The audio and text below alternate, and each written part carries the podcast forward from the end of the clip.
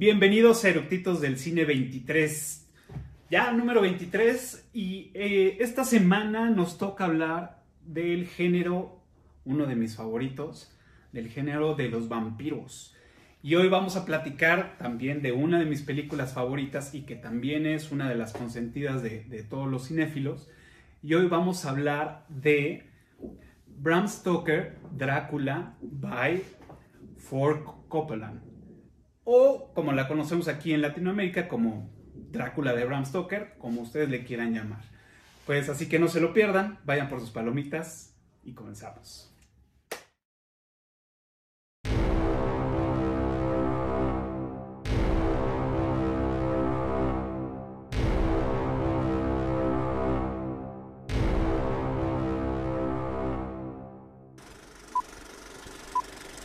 ¿Ya está grabando?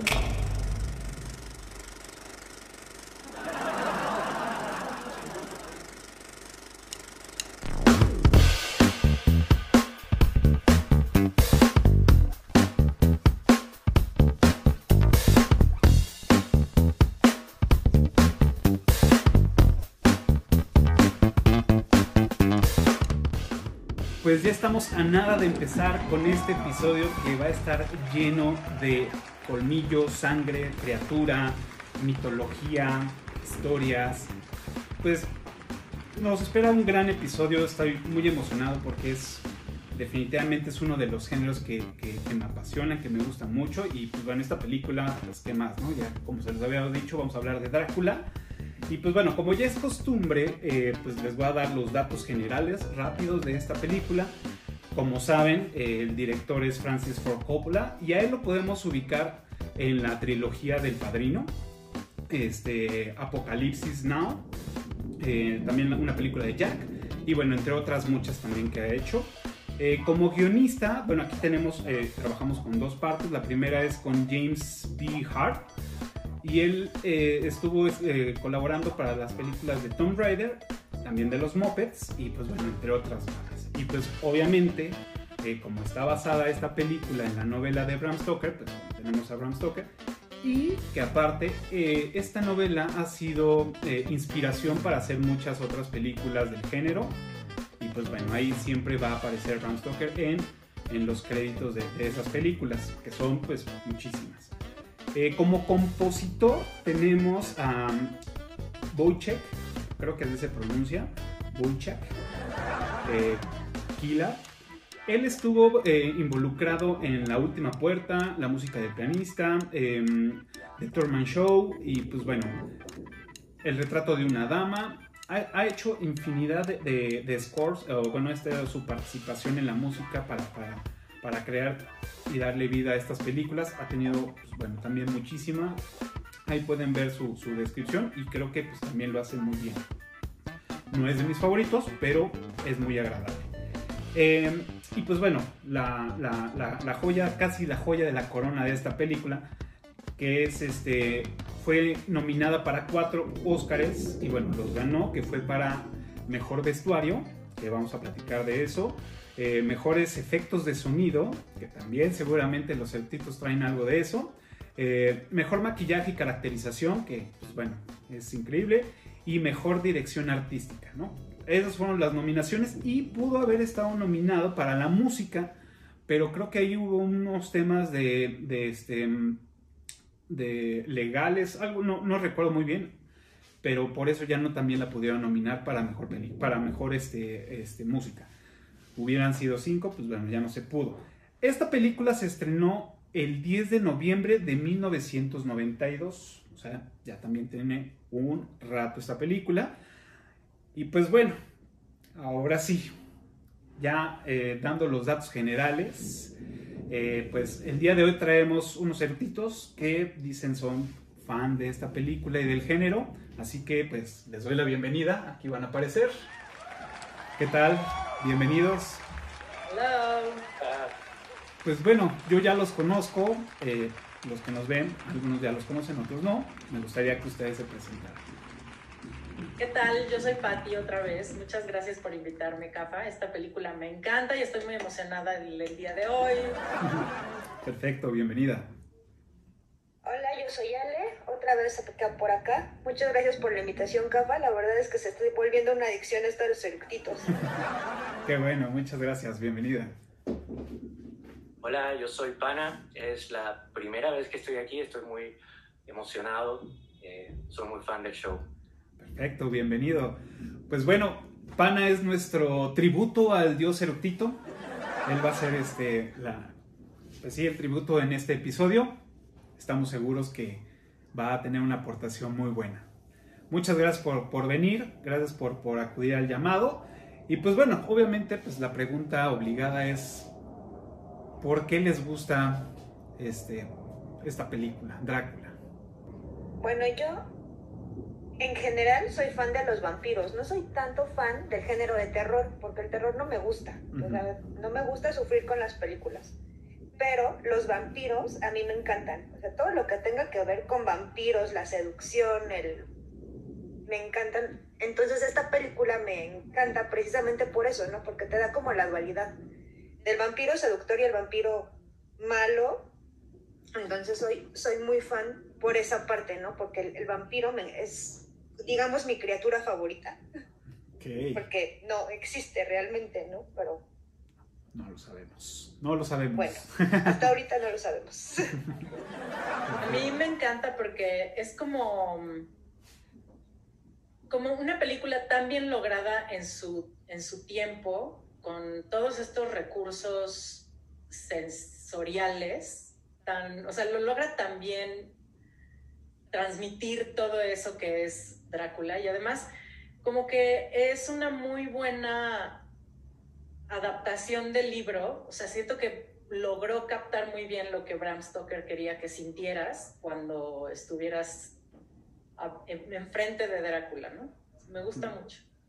Y bueno, pues eso no, o sea, es el personaje que más, que más ha aparecido en películas y libros en la historia de los personajes ficticios. Entonces pienso que esta película es una muy buena, un muy buen retrato de ese personaje tan importante ¿no? en la cultura general. Claro, totalmente. Bueno, a mí, a mí me encanta esta película en específico, em, precisamente porque siento que, que, todo el mundo la ve o la lee como, un, como una adaptación totalmente fidedigna de la, de la, del libro y de lo que es Drácula pero desde mi punto de vista es el Drácula de Coppola es un Drácula totalmente diferente del Drácula del, libro. Y, y, cada vez que analizo, o sea, me apasiona analizar las diferencias entre el libro y la, y la, y la peli, porque siento que, siento que Coppola logró como un, ¿cómo te podría decir? Como una marometa narrativa increíble en donde agarró y narrando el 99.9999% de los mismos sucesos que ocurren en el libro, hizo una obra que puede ser leída como, como en el libro o puedes tener una lectura eh, diferente. Entonces esa ambigüedad de, la, de, de esa lectura posible de, otro Drácula es eh, es una de las cosas que me encanta de la peli, aparte de los VFX, la música. Es una peli súper, súper, súper bien lograda. Eh, y es una peli como que al revés de, o sea, no es que al revés de Coppola, sino que este es un güey que se gastaba un lanón, ¿no? En producciones y en esta peli que tú dirías, bueno, aquí le va a meter, ¿no? Toda la caña porque es una, ¿cómo es que se llama? Es una peli sobrenatural en Transilvania y donde le da la vuelta a toda Europa y hay gente que va de un lado al otro.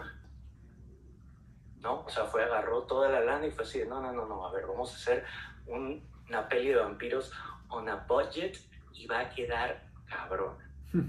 y eso es de, güey, me quito, me quito el sombrero. Una cosa increíble. Totalmente. Yo... Y a mí me gusta, ¿sabes qué? Que es una historia de amor al final. Sí. O sea... Por ejemplo, por ejemplo, para mí, esa es una de las cosas. eh, el Coppola metió dos cosas específicas, dos detalles específicos en la peli que no están en el libro y dos escenas específicas, bueno, más de dos escenas específicas, pero dos escenas muy importantes que están en la peli que no están en el libro. Y uno de los detalles es el amor como, como pathos de Drácula y como el motor de la historia. Porque en el libro está en, existe el amor, o sea, Jonathan Harker y, y Mina Murray están enamorados, pero pero ellos son parte de un grupo, no, no, son, no son héroes románticos. Y en la peli, eh, Drácula es un héroe romántico. De hecho, no es un héroe romántico, es un héroe trágico. Ajá. Esto es muy diferente, por ejemplo, de, en el libro, porque en el libro, que además es un libro increíble, escrito epistolarmente, o sea, es, es un conjunto de cartas que se mandan los unos a los otros y excepto por las bitácoras del, del ¿cómo es que se llama? Del capitán del barco que trae a, a, Drácula y ve cómo va desapareciendo toda su tripulación por la noche. Es una, es una novela eh, gótica súper bien lograda, eh, que raramente, no raramente, o sea, fue, fue un éxito, pero no fue el mega éxito cuando salió en 1897 por ahí. Eh, de hecho, Bram Stoker murió pobre eh, y, su, y conocemos a Drácula por su viuda, porque después de que murió Bram Stoker, ah, después de que murió Bram Stoker, todo el mundo comenzó a sacar, ¿cómo es que se llama? Obras de teatro de vampiros y adaptaciones de películas mudas como de, de vampiros, y esta señora se dedicó a demandar a todo el mundo. Y entonces como que el revuelo que causó demandando a, directores, a compañías de teatro y todo, como que revivió un poco la, la ¿cómo es que se llama? El interés en, ah, entonces este es el vampiro eh, original. Ah, ok. Porque si no, no sería Drácula, sería el conde Orlov, sería Nosferatu. Bueno, Nosferatu de hecho fue posterior, pero Nosferatu y la película también fue demandada por la viuda y por eso la prohibieron y quemaron todas las copias. O sea, realmente sabemos de Nosferatu porque llegó a Estados Unidos en algún momento, antes de todo este drama, y así se salvó, pero si no, hubiera desaparecido. Claro, totalmente. Bueno, pues digo, yo, yo esta película me gusta mucho. Eh, de entrada, como dice Ale, es a mí, pues el género me gusta, el tema de los vampiros, soy fan de los vampiros de toda la vida. Em, crónicas vampíricas, tengo muchos libros de, vampiros. Este, incluso eh, cuando iba en la prepa aprendí a hacer colmillos, entonces pues hacía colmillos de vampiro, este, em, estuve metido con un tema de Infernalia, de, un, de unos cuentos que hacían, que vendían en el Chopo, digo, estaba yo ahí de huelemoles nada más, porque pues ellos eran los que hacían los cuentos y los vendían y todo. Pero era, pues, era muy entretenido, ¿no? Y, cuando yo veo, bueno, cuando recuerdo que vi Drácula, este, dije, wow, esto está, está, está muy chingón, ¿no? Me gustó mucho el personaje, me gustó, en ese momento me enfoqué en, dos, en, en tres cosas. Uno fue el, pues que era vampiros, dos era toda la parte de los vestuarios, dije, wow, todos los vestuarios están cabrones, porque en, ese entonces, aunque yo no era un, este, no estaba, no era gótico en ese entonces, me llamaba mucho la atención, pues verlos, o sea, me gustaba admirarlos, no, no, nunca los usé, nunca, nunca fui dark, nunca, este, estuve, pues, caracterizado como tal, pero sí me gustaba esa, esa, esa corriente. Y la otra fue que Gary Oldman, dije, este güey está cabrón. Dije, la caracterización está muy cabrona de este güey, este güey lo hizo muy bien. Entonces fueron las tres cosas que me impactaron de esa película y que con el paso del tiempo, que la he visto muchas veces, lo he reafirmado y he encontrado como más cosas que realmente pues, me, ha apasionado, ¿no? Digo, hace rato que empezamos, antes de empezar a grabar, les, les conté que ayer la, vi y me, me puse audífonos este, pues le trepé al volumen y, descubrí sonidos que no había escuchado pues, cuando la veía en la tele o Este, desafortunadamente no la vi en el cine, este, pero pues bueno, eh, descubrí cosas hace un par de días y pues eso también pues, me hizo volar la cabeza y pues, toda la emoción, ¿no? Sí, el diseño sonoro es muy, muy, muy bueno. Yo también no recordaba con tanta vividez eso, pero sí, o sea, era muy claro, como que me imagino perfectamente a Coppola dirigiendo cada una de las partes de la película y yendo con el diseñador sonoro y diciéndole, no, a ver, o sea, esto es supernatural, sobrenatural, ¿no? Cada vez que veas estos personajes y los escuches, tiene que sentirse que algo no está bien, que algo está raro, doble ecos de cosas. Claro. Sí, totalmente. Digo, de hecho, esta versión que tengo aquí. Totalmente. O sea, es tan bueno el sonido que te hace que te vayas metiendo en la película y te transporta al momento que están viviendo. Es muy, muy, es muy bien logrado.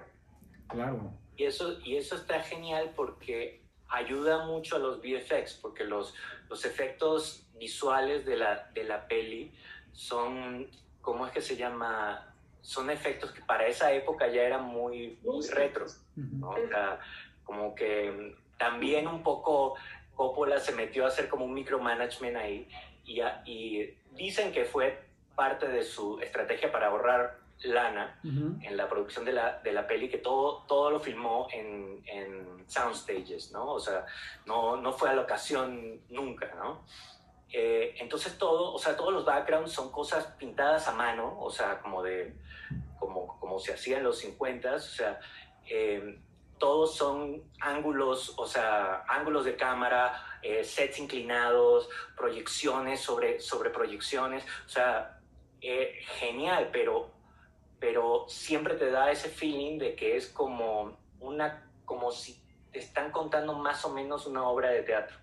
Una obra de teatro y pronto se convierte hasta como en medio documentaloso. O sea, hay una parte de la peli en la que cambian la cinematografía y entonces parece que estás viendo tal cual una película así de, de cámara así. De hecho fue, de hecho, esas escenas fueron grabadas. Pasa el periódico y entonces ya cuando, cuando llega Drácula a perseguir, bueno, va, va a buscar a Mina, ¿no?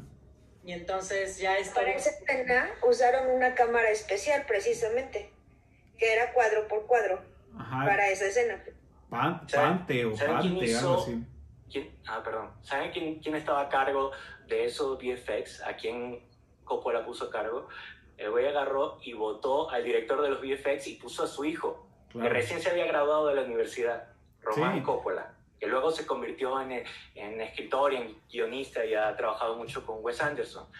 Eh, pero fue así de, vas chamaco, yo te voy a decir qué es lo que tú vas a hacer. Claro, exacto, él ahí atrás de todo, se nota que él estuvo ahí atrás. Exacto. Sí. Además me, encanta, perdón. Sí, sí, dale, dale, dale. No, no, o sea, además me encanta que sí está llena de detalles y todo, y y la personalidad de Coppola siento que también la filtró, ¿sabes? En todos esos efectos y en todos esos detallitos. o sea, y además potenció ciertos aspectos del libro con otras cosas, otras sensaciones. O sea, esta, es, toda esta cuestión medio hasta porno, por ejemplo, de la peli, se habían dado cuenta de que es súper como de novela vaquera. Se cuenta que estás leyendo un libro vaquero. Sí. Bueno, también, también el, el, el, el libro es como un libro de terror muy victoriano y también si lo psicoanalizas tiene que ver mucho con, con deseo reprimido, ¿no? O sea, como que estos, el Jonathan Harker y el Van Helsing más bien, ¿sabes? Defienden a, Lucy y a, eh, ¿cómo es que se llama? Yamina, de, de caer en las garras de un extranjero misterioso. ¿Qué le va a hacer? o sea, les evita el orgasmo. ¿No? y, y, la peli, esta peli es como al revés, es como que si hay una lectura de, de claro, hay una parte totalmente sexy y erótica del, del vampiro. Sí. Eh, y, muy, y muy cagado, porque honestamente Gary Oldman es un gran actor. A mí no se me hace nada sexy. No. Pero, funciona, pero funciona como vampiro. Le ponen los colmillitos y la sangrecita y la cosa y dices, Sí. Y fíjate que a mí con los años, sí, Gary Oldman me parece un hombre muy efectivo. Claro. Sí, pero con los años, o sea, como que ha envejecido. Ha envejecido bien. Ha envejecido bien. Claro. Vale. O sea, sí me doy al comisionado gordo. Está bien. Pero a Drácula joven, no Pero a. Drácula joven, ¿sabes? A Vlad Tepes, ¿sabes? Como que no. Sí. Claro. eh, La sorpresión es muy buena. sí, Sí, increíble. Y esa, esa, esa escena del, del principio, el prólogo, eh, que hace eh, Coppola, hace toda la diferencia Sí. en la peli. Porque, fíjate, en el libro no Sí. existe ese prólogo. de hecho, ¿ok? estoy, estamos teniendo efectos especiales que ya están aullando los lobos. Como a esta hora siempre empiezan a aullar los perros, entonces... Qué Fue- loco. fue Súper ad hoc. Perdón. Sí, es cierto, el libro empieza directamente con la carta de, de Jonathan, de ya me voy, me voy a ver estas Ah. cosas, ahí nos vemos, pero en realidad el Coppola sí da ese antecedente de la historia romántica con la mujer. Ajá. Ah, y en, en el libro, por ejemplo, eh, como que Drácula nunca habla a él. O sea, tú solo ves a Drácula a través de los ojos de todos los otros personajes y lo único que sabes de Drácula es lo que ellos asumen. Entonces ellos asumen que, bueno, claro, es de la familia de los Dracul y estos tipos tenían, eh, ¿cómo es que se llama? Pactos con el diablo y pues el diablo le cobró, eh, ¿cómo es que se llama? Le cobró peaje y lo convirtió en un vampiro. Vas, ¿no? Entonces, en ese, en ese, desde ese punto de vista, el Drácula del libro es más como eh, esta persona cruel que sufre una maldición, ¿no? Pero el Drácula de, de Coppola es otra cosa. El Drácula de Coppola es un chingonazazazazo. O sea, porque él no sufre ninguna maldición. ¿ok? Él se autoimpone. Ajá. O sea, si Nietzsche, si Nietzsche estuviera vivo, diría, ese güey es un Ubermensch. Su propio destino. Eh, y está actuando de acuerdo de su propia moral, ¿no? No la moral de Dios, no la moral de la iglesia. Él está haciendo lo que él cree que está correcto y no le importa si tiene que enfrentarse con todo el mundo. Claro. Eso es un héroe. Y al final existe redención. Eh, Incluso- no, por ejemplo, bueno, yo creo que no, o sea, lo- yo no soy ninguna, ¿cómo es que se llama?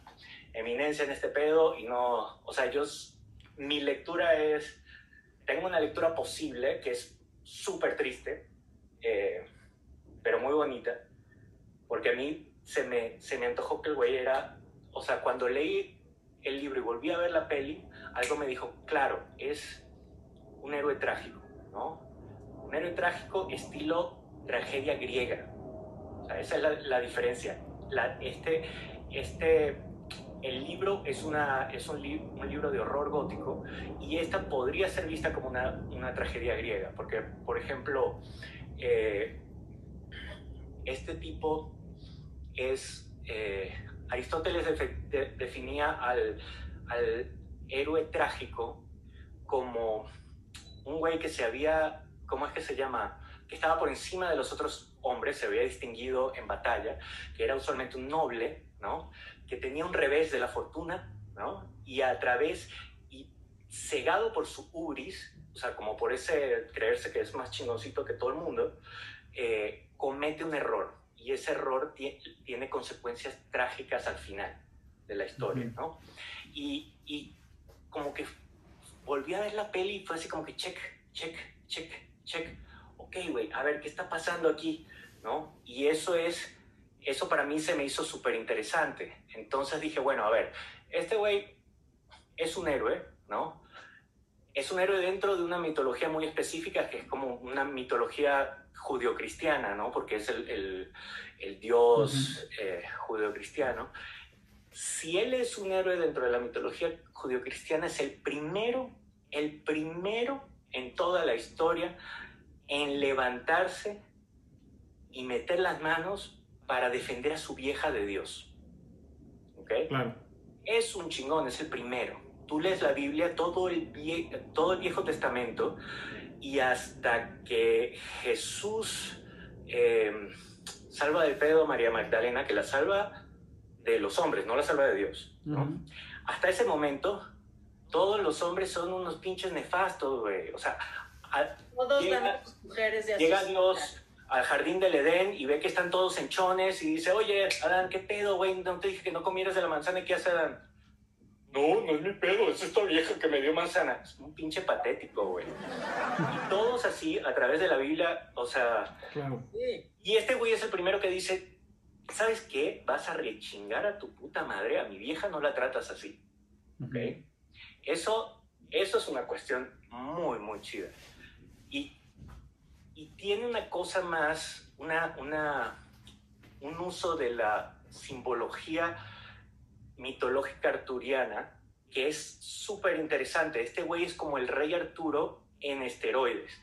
Porque el rey Arturo llega, saca la espada de la piedra y se convierte en rey. ¿no? Y luego manda a Sir Gawain y a los, eh, a los güeyes de la mesa redonda que le traigan ¿no? su, santo grial. Y, y, Drácula agarra la espada y la clava en la piedra, ¿no? Eh, y la piedra comienza a sangrar, porque es como simbólicamente el corazón de Cristo, y agarra el cáliz y se hace su propio santo grial. Y se convierte en inmortal. Sí, pero por eso... da la...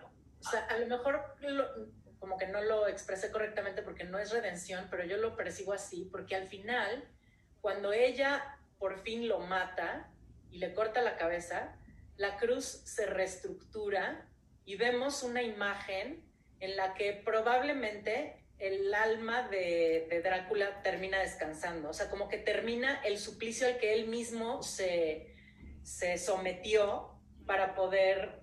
Claro. Eventualmente entiende él que tiene que encontrar de nuevo a su amor y tal, tal. O sea, reunirse con él. al final es una liberación, o sea, sí existe una liberación de, ese, de esa condena del personaje. Y también lo vamos viendo, lo vamos viendo porque en el momento que ya quiere convertir a, esta mina, o sea, tiene un momento de arrepentimiento, de decir, no, o sea, no quiero que te conviertas en lo que soy. O sea, también creo que también por esas partes sí él tiene como ese, yo tampoco ahorita encuentro bien la palabra, pero sí como esa redención de decir, no, no quiero esto para ti, este, yo también estoy cansado de vivir esto, y creo que en el momento de, cuando Mina ya lo, lo, acuchilla y le corta la, garganta, ahí es cuando sí, efectivamente él dice, por fin voy a descansar y voy a encontrar a, Elizabeth, ¿no? Claro. En el otro mundo, camino, lo que sea. Pero por ejemplo, ahí hay un punto súper, súper interesante, que es la segunda cosa que añade eh, Coppola, eh, que no está en el libro, que es la reencarnación. Porque en una historia gótica de vampiros basada en una eh, mitología judeocristiana y sobre todo con personajes protestantes, ¿qué coños pinta la, reencarnación ahí? ¿Sabes? Ajá, Entonces, ahí, ese es otro punto muy importante porque, o sea, en mi punto de vista, eh, Elisabetta sí es condenada al infierno, y a la vez Elisabetta sí es Mina Murray. Claro. Y lo, que, y lo que creo que pasa es que el infierno, o sea, están todos en el infierno. Yo sé que suena como, a ver. Ah, yo también creo eso. Yo también creo eso. Están todos en el infierno. El único que tiene una pata medio fuera del infierno es Drácula, porque Drácula no tiene que reencarnar, no tiene que envejecer, no tiene que morir, no tiene que... O sea, a Drácula no le falta nada excepto Elisabetta. Si él consigue a Elisabetta, si él consigue sacarla del infierno, lo, lo logra.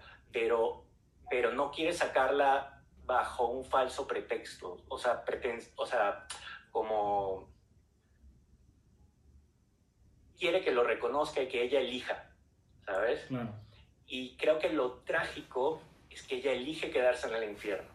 Y un poco, esa es la parte trágica del personaje que, que eh, la persona por la que él se sacrifica, en cierta manera, lo traiciona. Que ese es, que ese es otro, otro, tema, otro tema muy simpático porque al final, el final, eh, es totalmente diferente del libro. O sea, es casi idéntico todo este rollo donde ellos corren contra el atardecer, ¿no? Para intentar cachar a Drácula con los últimos rayos de la luz, ¿no?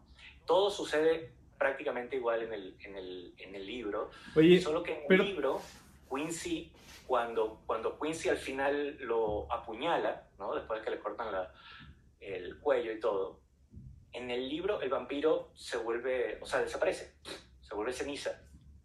Y aquí eh, Mirra, eh, ¿cómo es que se llama? Mina Elisabetta entra y como que medio los, los para y los salva y como que se lo lleva a la misma capilla donde él se había vuelto Drácula. Entonces yo siento que hay como, como este rollo en donde ella, ella lo entrega al enemigo, en cierta manera. Y cuando el güey se da cuenta de eso, de que no va a poder convencerla, no va a poder sacarla de ahí, ¿ok? Le dice, bueno, ya, finiquítame, ¿no? Mátame. ¿Para qué quiero seguir viviendo eternamente si tú no me vas a querer? Claro, pero, pero en realidad creo que el, el, ¿cómo es que se llama? El, la decisión que toma Drácula es muy como, como una de las cosas que dice al principio en el prólogo, que es que si no puedo ¿cómo es que se llama? O sea, prefiero vivir en el infierno con Elisabetta. Entonces dice, bueno, si no te puedo sacar del infierno, si no, mátame, vamos a reencarnar forever y nos encontraremos por ahí. ¿no? Que también es una cosa como tristísima, pero, pero, pero muy bonita, ¿no? Muy heroica en, cierto, de cierta manera. Yo, yo eh, difiero un poco del tema eh, romántico. Este, de hecho, lo platicábamos en el, en el episodio de películas románticas no tan románticas. Eh, o sea, sí tiene esa carga emocional y esa carga del amor, lo cual a mí en lo particular se me hace demasiado, ¿no? El, el amor de Romeo y Julieta que está plasmado en esta película se me, se me hace demasiado en esos términos. Eso es muy, muy, muy, muy yo, ¿no?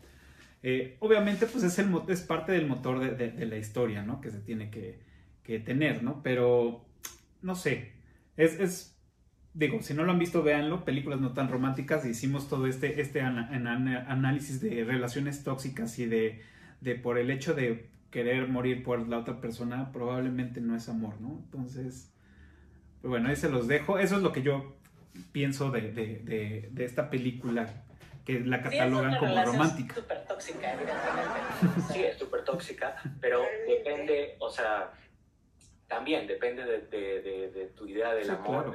Yo hace, hace un tiempo me acuerdo que vi como una, eh, ¿cómo es que se llama? Una conferencia de Slavoj Zizek, sabes que él es como este saltimbanqui filosófico que le, le encanta nada más que la gente ¿no? Y entonces en una de esas salió y dijo, ah, el amor, el amor es terrible, ¿no? Es, esto, ¿Por qué todo el mundo cree que el amor es una cosa muy, muy chingona? Porque el amor lo que significa es que tú eliges a una persona, ¿no? Por sobre todo el resto de las personas, por el resto, o sea, entonces, en realidad lo que está pasando, cuando lo ves desde otro punto de vista, estás el amor es negar al mundo, al universo, inclusive negarte a ti en pro de la otra persona. Entonces es así de, eso más o menos, siento yo que es la, la, locura que le invade sí, claro, señor, al señor Vlad Tepes. Sí, todo, un amor ciego totalmente, pero además, o sea, que va incluso en detrimento de todo lo demás, o sea, me voy a quemar el mundo. Y está, está muy simpático porque obviamente yo vi la peli y no había leído el libro. Y yo me imagino que, que, Coppola esperaba que, que, las audiencias hubieran leído el libro, ¿no? Eh, de alguna manera, precisamente para un poco, ¿sabes? Como que agarrarlos en curva, ¿no? Eh, porque sí, si tú ves el, el, amor en el libro es Jonathan Hart, ¿no? Eh, es como el más o menos héroe romántico. Eh, de hecho, si tú le pides a él que, que eh, a ese personaje del libro que se, ¿cómo es que se llama? Que se presente contigo, te, te diría, hola, soy Jonathan Harks y el diablo se quiere coger a mi novia. ¿no?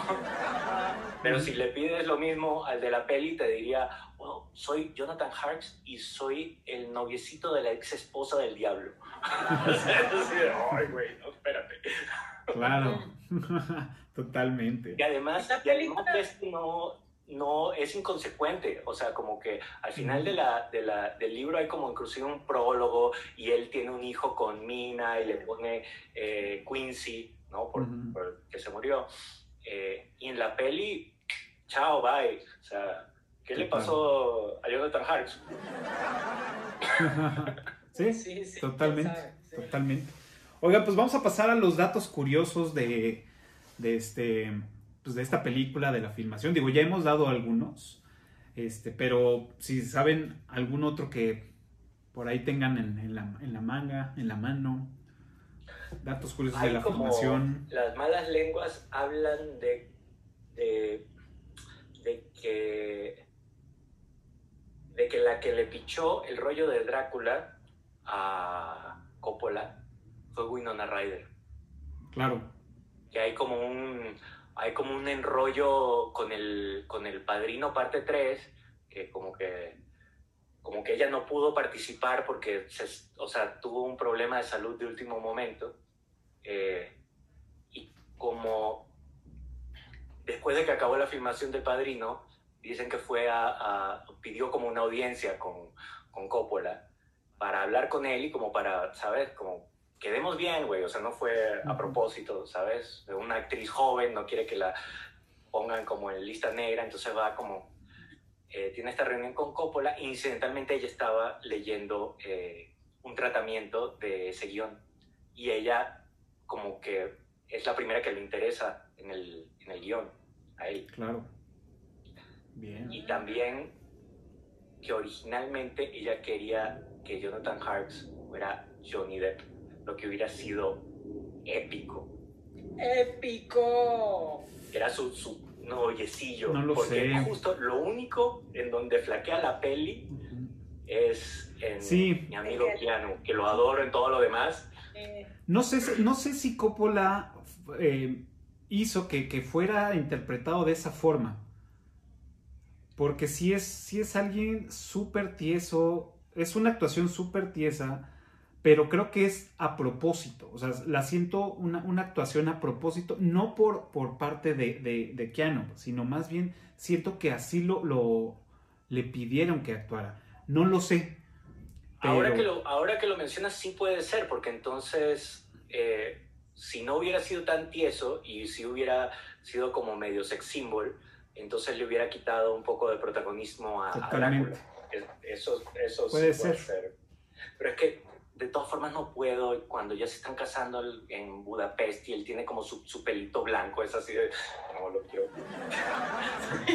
sí, Pero siento que es un poco tratar de ponerlo así, como que no, no quería... Querían alguien gris. ¿no? Ah, se enamorara claro, que no fuera él. Porque quieres, o sea, él quería que todos estuviéramos del lado de Drácula. Claro. Y por más que sea el malo, pues es su peli. Claro. Tienes que estar del lado de de siempre. No, pero además, bueno, yo leí en algún lugar que la elección de Keanu Reeves eh, fue porque él era como el, el, ay, se me fue la palabra, pero era el de los noventas, el que estaba de moda en los noventas, entonces era como para atraer a la audiencia joven, ¿no? A las muchachas a que fueran a ver la película. Acababa de hacer Point Break. Ajá. Es más sexy que Johnny Utah. Johnny Utah contra el vampiro. Y después como que se encarga de ponerlo medio encuerado. Y además me encanta porque la estrategia es, voy a buscar a tu novia, a tu prometida, mientras a ti te voy a distraer, medio te van a coger unas viejas y te van a sangrar y vas a estar todo débil, no te vas a poder mover de la cogida y la sangrada. Pero feliz. claro. Pero pensando en la novia, así. Ajá. Sí. Pues de hecho, eh, ahora que tocas el tema de las novias, este, yo tuve un, digo, ahorita ya bajó un poco, pero yo tenía un crush con Mónica Bellucci. O sea, todavía sigue siendo de mi top 10 de, las mujeres actuales. Y, pues bueno, los que no saben, pues es una de, las que sale eh, como novia de, Drácula. Mónica Bellucci. Entonces me puse a curiosear un poco, eh, bueno, así de rápido. Esta es su tercera película de Mónica Bellucci, o sea, realmente pues, recién salidita, ¿no? Y las otras dos, una era sueca y la otra era, este, no era árabe, pero pues por ahí ya andaba. Y ambas pues no hicieron nada, o sea, después de, o sea, se han dedicado a otras cosas. Ha sido la única película en la que supuestamente tienen créditos que han participado. Aparte, pues bueno, las tres lo hacen muy bien y, toda la parte de la preparación que tuvieron para, para esos movimientos cuando llega Drácula a salvar a Jonathan de la primera visita, cómo se va moviendo como títeres y todo eso. Horrible. Todo el ensayo que tuvieron, digo, tengo esta versión de, la película que está acá, donde viene pues, eh, pues todo, detrás de cámaras, de todo, entrevistas, este, todo. Y ahí, pues bueno, ahí vi cómo, cómo hicieron esas escenas. Y pues sí, está, está, increíble. Oye, para muchas de las escenas usaron este tipo como de, este, ¿cómo se les llama estas estructuras de, de brazo que hidráulicos que te levantan, o sea, ah. para todos estos movimientos grúas de brazos hidráulicos, ¿no? Entonces, por ejemplo, llega la carroza por Jonathan y Drácula es el, el el, chofer, cochero. Entonces alarga la mano así infinitamente para jalar a Jonathan y meterlo en, el, en la carroza, pero lo vuela, ¿no? Entonces lo ves como se levanta y entra hacia la carroza. Y hay varias escenas así, como de esta onda de Drácula moviéndose por encima de la tierra así. Está bueno, todo eso está muy ingenioso, cómo lo lograron. Entre eso y los juegos de las sombras. está padrísimo. O sea, son, de las cosas que... La, sombra de Drácula es una cosa simpaticísimo porque es literalmente simplemente un güey actuando, ¿sabes? Fuera de cámara, enfrente de un... es que, güey, está genial. Ese detalle está increíble, ¿eh? Que, que la sombra este, haga, su, su, o sea, haga sus propios movimientos, entre otros efectos que seguramente ahorita les van a comentar. En particular, ese de la sombra me encanta. O sea, ese recurso de la sombra creo que en ese entonces no se había visto mucho. Ahorita ya lo vemos en muchos lados, pero ese recurso de que la sombra sea viva me, fascina. Me vuelve loco. ahora, punto importante. Van Helsing. ¿Qué onda con el eh, Van Helsing que vemos en la película? o sea, es un horror, es un loco horrible, se sabrosea a las ahora sí que a las minas. Ah, sí. sí, sí, sí, A Mina y a Lucy. Venía directo de hacer Hannibal Lecter este güey, ¿no? Y, y, es muy simpático porque como que este, este, este Van Helsing es como más, como más rudo, él sabe inmediatamente, sabe los colmillos y dice, ah, ese es un vampiro. Y y en el libro no, el libro se ve como que sabe, pero no lo quiere decir. Entonces deja que los otros, ¿sabes? Como que medio se vayan haciendo la idea antes de, saber De terminar de decirlo. Pero eso, eso hace como que la mitad del libro sea medio, no medio lenta, pero tú ya estás así de, güey, a ver, ya, que diga que es un vampiro y no termina. Pero este es un, es un viejo loco. Y además, o sea, me encanta porque utiliza, se saca todavía, tiene el lujo de decir cosas como, pero tú eres un científico, date cuenta. O sea, no tiene sangre, pero tiene dos hoyos en el cuello, pero no hay sangre en el... Eres científico, ¿qué, qué sucedió? Pues un animal se la chupó. Mm, ¿Ves? Ahora tú solo. sí, el, personaje tiene esos momentos ríspidos, este, también muy serios, muy, muy concretos, muy asertivos, pero también esas ondas eh, locochonas que trae él, ¿no? Como cuando esta Mina va a ver a Lucy y se presenta y empiezan a y empieza a bailar con ella y la otra vez así como de qué pedo, ¿no? Que de hecho pues eso fue como una improvisación, ¿no? Que, que, que Anthony Hopkins dijo, oye, ¿y si bailamos? Y Coppola le dijo como, ¿por qué, güey? Pues porque estaría chingón. Pues bueno, ensayen. Y casi que se, se le acerca hacia la cara para hacerle el... sí, sí, sí. Bien perver. Que allá, viejo verde. Viejo rabo verde, horrible, loco. Sí, sí, la verdad. Entonces usa el método científico para descubrir a Drácula, pero después va a ser un exorcismo. Ah, claro. Exacto. Es correcto. A ver, yo tengo una duda. Pero, pero es muy de la época. O sea, es muy de la época porque ahí todavía había como este rollo raro entre, entre la magia, el orientalismo, la psicología, como que no estaba, no estaba muy bien separado todo. Claro. Yo tengo una duda. de drogas, ¿no? Ah, también, ahí con el ajenjo. Pues sí, era la, la época del opio. Ajá, y el ajenjo. Ajá. Y la morfina. Y la morfina. Sí, pues ahí vemos al doctor inyectándose morfina. Vemos a Drácula dándole a, Mina ajenjo con su torrito de, azúcar. O sea, sí vemos que se andan pachequeando ahí cada uno. Yo tengo una duda, ¿eh? Digo, a lo mejor todas estas veces me lo he perdido y a lo mejor ustedes me puedan ayudar a aclararlo. Hay partes en la, en la historia donde nos narra que, que el vampiro también y eso es muy, muy casi al principio, mitad más o menos, que dice que el vampiro este, tradicional, pues sí, este, se cree que no puede salir a la luz, ¿no? Pero este sí, ¿no? Y lo vemos a la luz, vestido, caracterizado, que ese, look me gustó, más aparte con la filmación con, con este tipo de cámara, me gustó mucho. Este, y se repite un par de veces eso, ¿no? Que los vampiros sí pueden estar a la luz del día. La, duda que tengo es toda esta teatralidad que se hace para poder perseguir a Drácula ya al final, antes de que anochezca y de que llegue a su castillo, con el objetivo de qué, ¿por qué antes de que anochezca? O sea, volvemos al cliché o, o, algo, ahí no sé, creo que se me escapó algo. No, lo que pasa, lo que pasa según entiendo es que es, o sea, es mortal durante el día, mientras hay luna. Digo, mientras hay luz. Cuando cae el sol, ya no le puedes hacer nada. Sí, en sus poderes no son tan, tan fuertes como en la noche. Por eso es que, tienen que lo tienen que atrapar antes de que, o tienen que llegar a él antes de que oscurezca. Y además antes de que llegue al castillo, porque también es más poderoso en su propia tierra.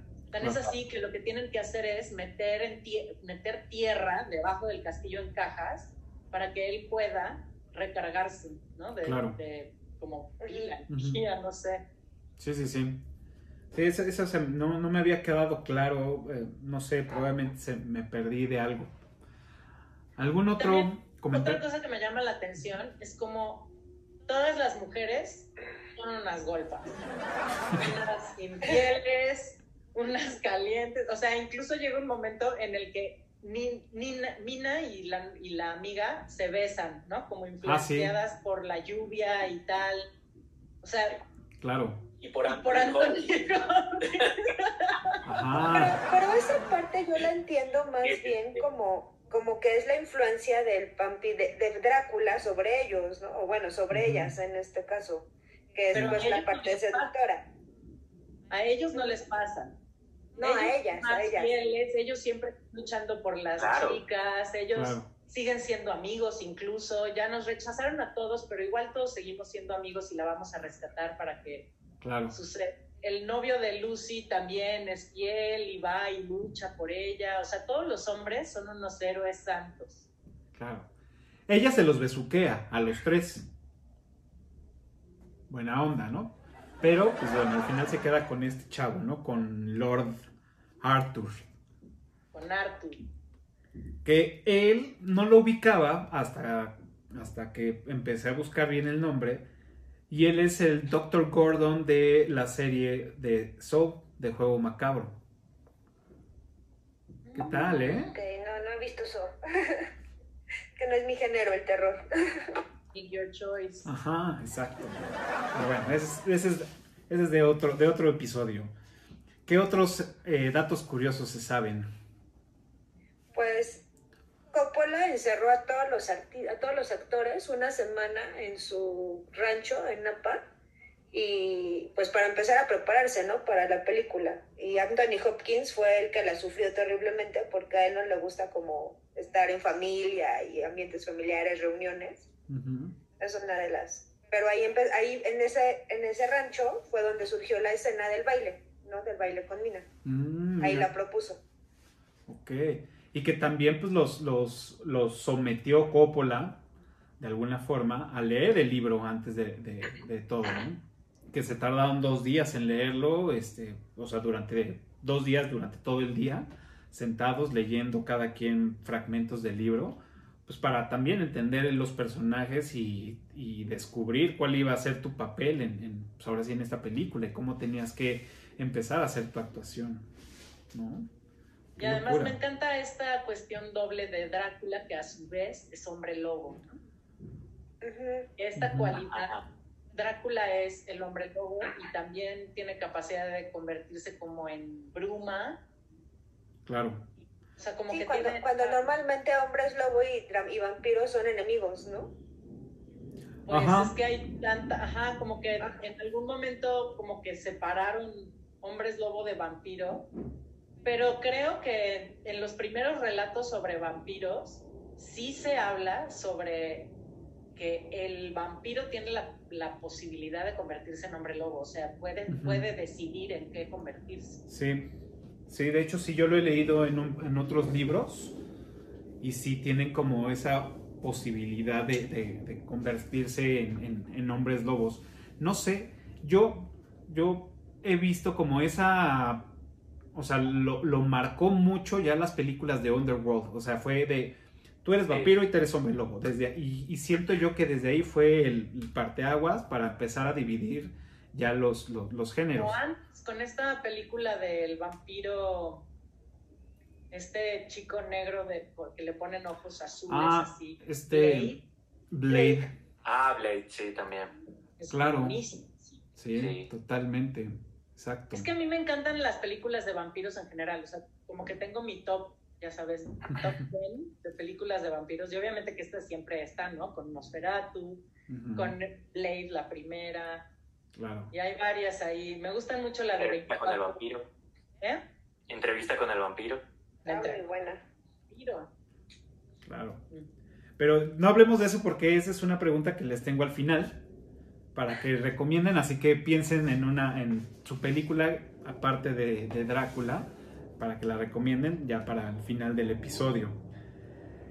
No sé si ustedes notaron o a lo mejor ya también es chaqueta mental mía, pero siento que le hicieron, y no lo dice en ningún lado, simplemente yo lo creo, es, creo que a lo mejor fue un tributo a la película del exorcista, cuando llega Van Helsing. Él se baja del carruaje, está a la puerta de, de la casa enfrente de él, con un faro y la neblina corriéndole por abajo. Entonces, fue así como de pum, el exorcista, a huevo, ¿no? Entonces no sé si fue coincidencia, si fue un tributo o dijeron, ah, se ve padre, nada más no hagamos este, olas de que pues sí me estoy como pues pirateando la idea, ¿no? Pero se ve increíble porque al final pues es el mismo concepto, ¿no? Es un güey que va a llegar a, ver qué es lo que está pasando y a combatir pues el mal, ¿no? En este caso. No lo había cachado así. Tampoco. No lo había pensado. Puede ser. O sea, a lo mejor, a lo mejor cachaste que se, se mega, ¿sabes? Se mega fusilaron un, un encuadre. a lo mejor es un... va, ¿qué funciona? Porque igual el exorcista de qué año es? Es 20 años antes. sí. Sí. claro. Pero en el género, o sea, también cuando, cuando hay géneros muy definidos, eh, siento que que muchas cosas se rehusan, o sea, se vuelven a usar y se vuelven a usar, o sea, muchos recursos, muchas... Eh, por ejemplo, la música de, de, de Watch Killer, eh, o sea, se volvió como el tipo de música para las, para las pelis de terror por, por 20 años, o sea, fue una cosa, ¿sabes? Yo creo, creo inclusive que, que, que licenciaban pedazos del score para ponerlos en, en trailers, ¿sabes?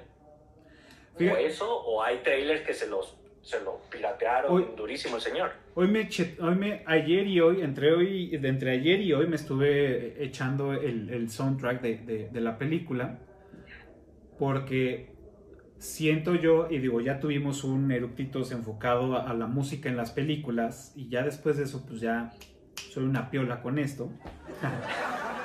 y, y pues ya como que pongo más atención. Y algo que dijo Patty en ese episodio, que se me quedó muy grabado, es que estábamos hablando en la película y dijo, pues entonces no es un buen soundtrack o no es un buen score porque no te acuerdas cómo va. Entonces, a mí me gusta mucho la música de Drácula, pero si tú me dices tarareala, no la sé tararear. Sí, pero... En, mi caso. Hay, y, eh, hay opiniones al respecto. Y ahorita... uno asume que lo chido es John Williams, ¿no? Que tú todo lo reconoces. John Williams es una máquina de éxitos pop, ¿no?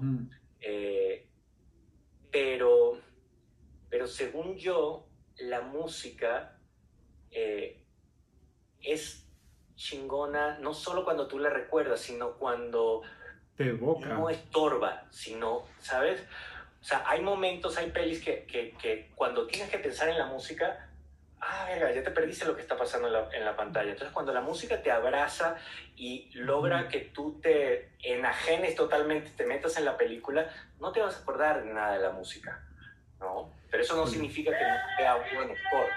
No lo sé, pero bueno, en este caso, sí, sí se me... Y antes de volver a verla, dije, a ver, la música, sé que me gusta porque hace un buen juego mientras la veo y la estoy escuchando pero ya después no es algo que yo recuerde, salvo que ahora la volví a ver, hay una, hay una que se llama Mina, Mina no sé qué, es como la rola 3 del soundtrack, que es muy similar a una de Game of Thrones de la última temporada, de los últimos episodios, muy similar. Y entonces cuando la estaba escuchando dije, güey, esto suena a Game of Thrones cabrón y busqué la rola, la escuché y dije, a huevo, o sea, tiene muchos tonos, eh, coros. Bueno, es como, no sé si llamarse coro, que nada más es la voz de la mujer como haciendo este, sonidos. O sea, dije, a huevo, ¿no? Pero sí, efectivamente, me gusta mucho cómo, cómo hizo la música, me gusta, o sea, escucharla independiente me encanta. Y ahorita ya te la puedo tararear, pero antes no.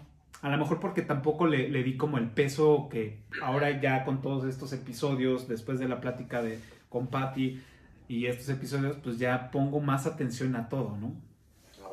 Y, también había, había como una, una rola que hizo Annie Lennox para la... Para sí,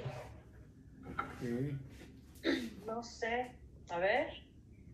Yo lo leí en algún lugar y sí, compuso una canción de Annie Lennox, pero no recuerdo ahorita en qué escena sale. Annie Lennox. Sí, de hecho es creo que la última del soundtrack. Long Song, Love Song for a Vampire. For a vampire. Mm, mira. Pero es así de, de, Se supone que le fue bien, pero yo jamás oí esa rola. Probablemente fueron allá a créditos finales, ¿no? Ah, pues. O sea, porque si ponen una si ponen una de créditos, que sí es este un score, pero probablemente ya al término de esa ponen otra. Ponen a lo mejor esta. Porque si no ubico una como. De hecho, creo que tuvieron como mucho cuidado en poner la música basada en el tiempo que se estaba corriendo, ¿no? Claro. Welcome to my home. Enter freely of your own will and leave some of the happiness you bring. Count Dracula? I am Dracula. And I bid you welcome, Mr. Harcourt, to my house. Come in.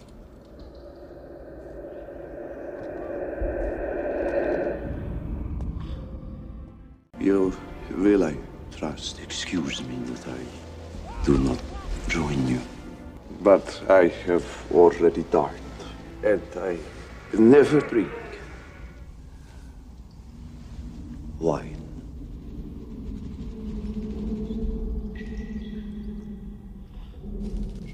An ancestor?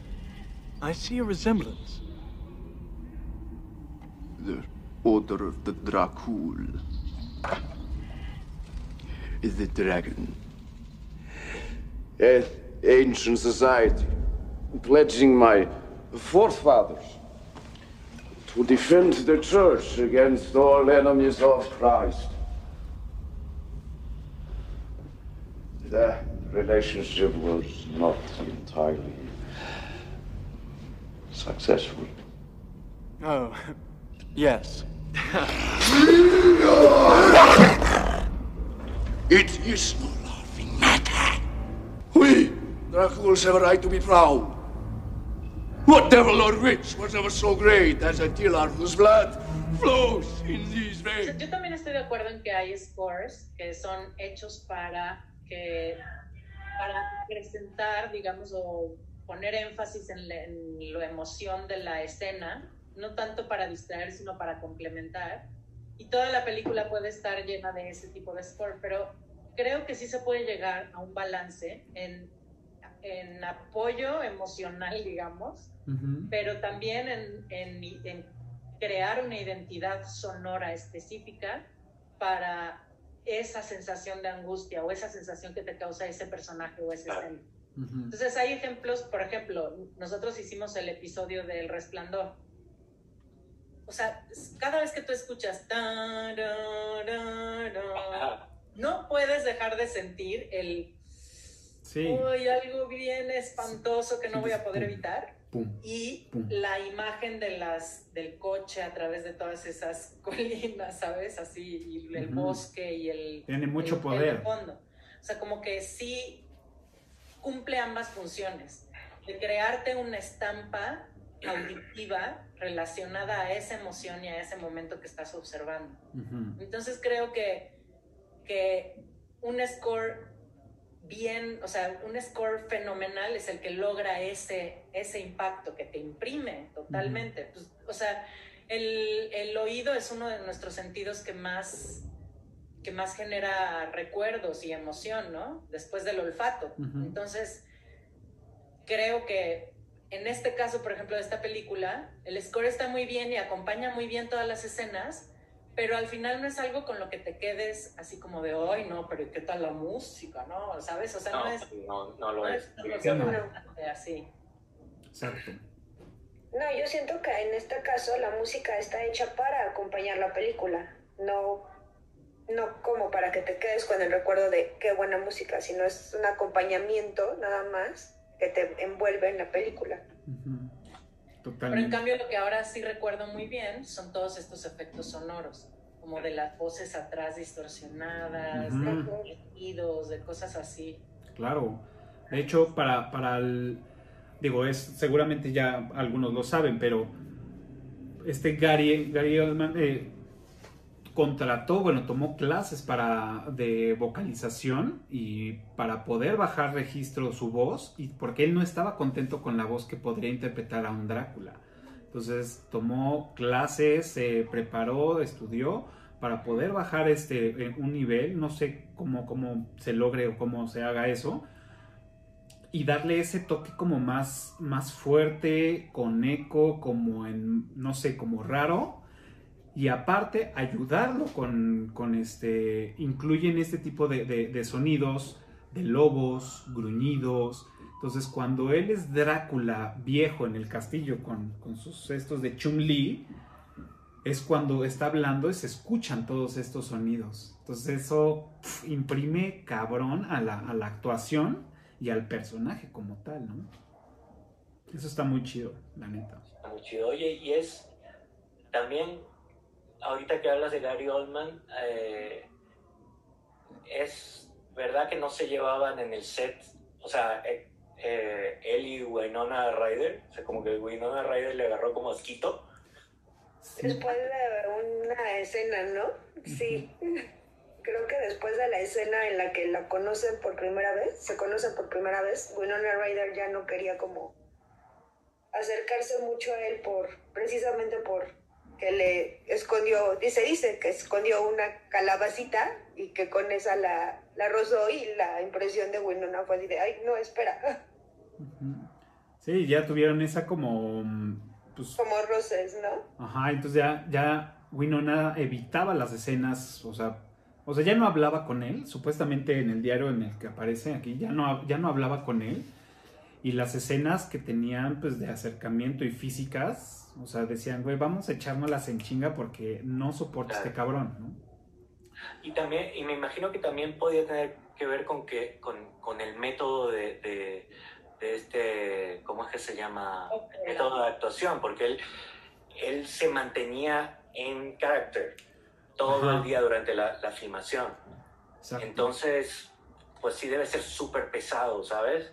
O sea, tener a Drácula todo el tiempo y el güey nunca deja de ser Drácula, es así, "Ah, no, espera. Exacto. Que de hecho Además también... con el Drácula feo, porque el Drácula bonito sale poco. Exacto. No, y aparte lo que, lo que dicen es, es en el diario, dicen que ubicamos todos la escena donde está Jonathan rasurándose y se corta y llega Drácula, le quita la, la navaja y, y chup. Supuestamente esa escena la hizo pedo, o sea, el güey estaba pedo para poder interpretar a alguien borracho de esa, de esa necesidad de, la sangre.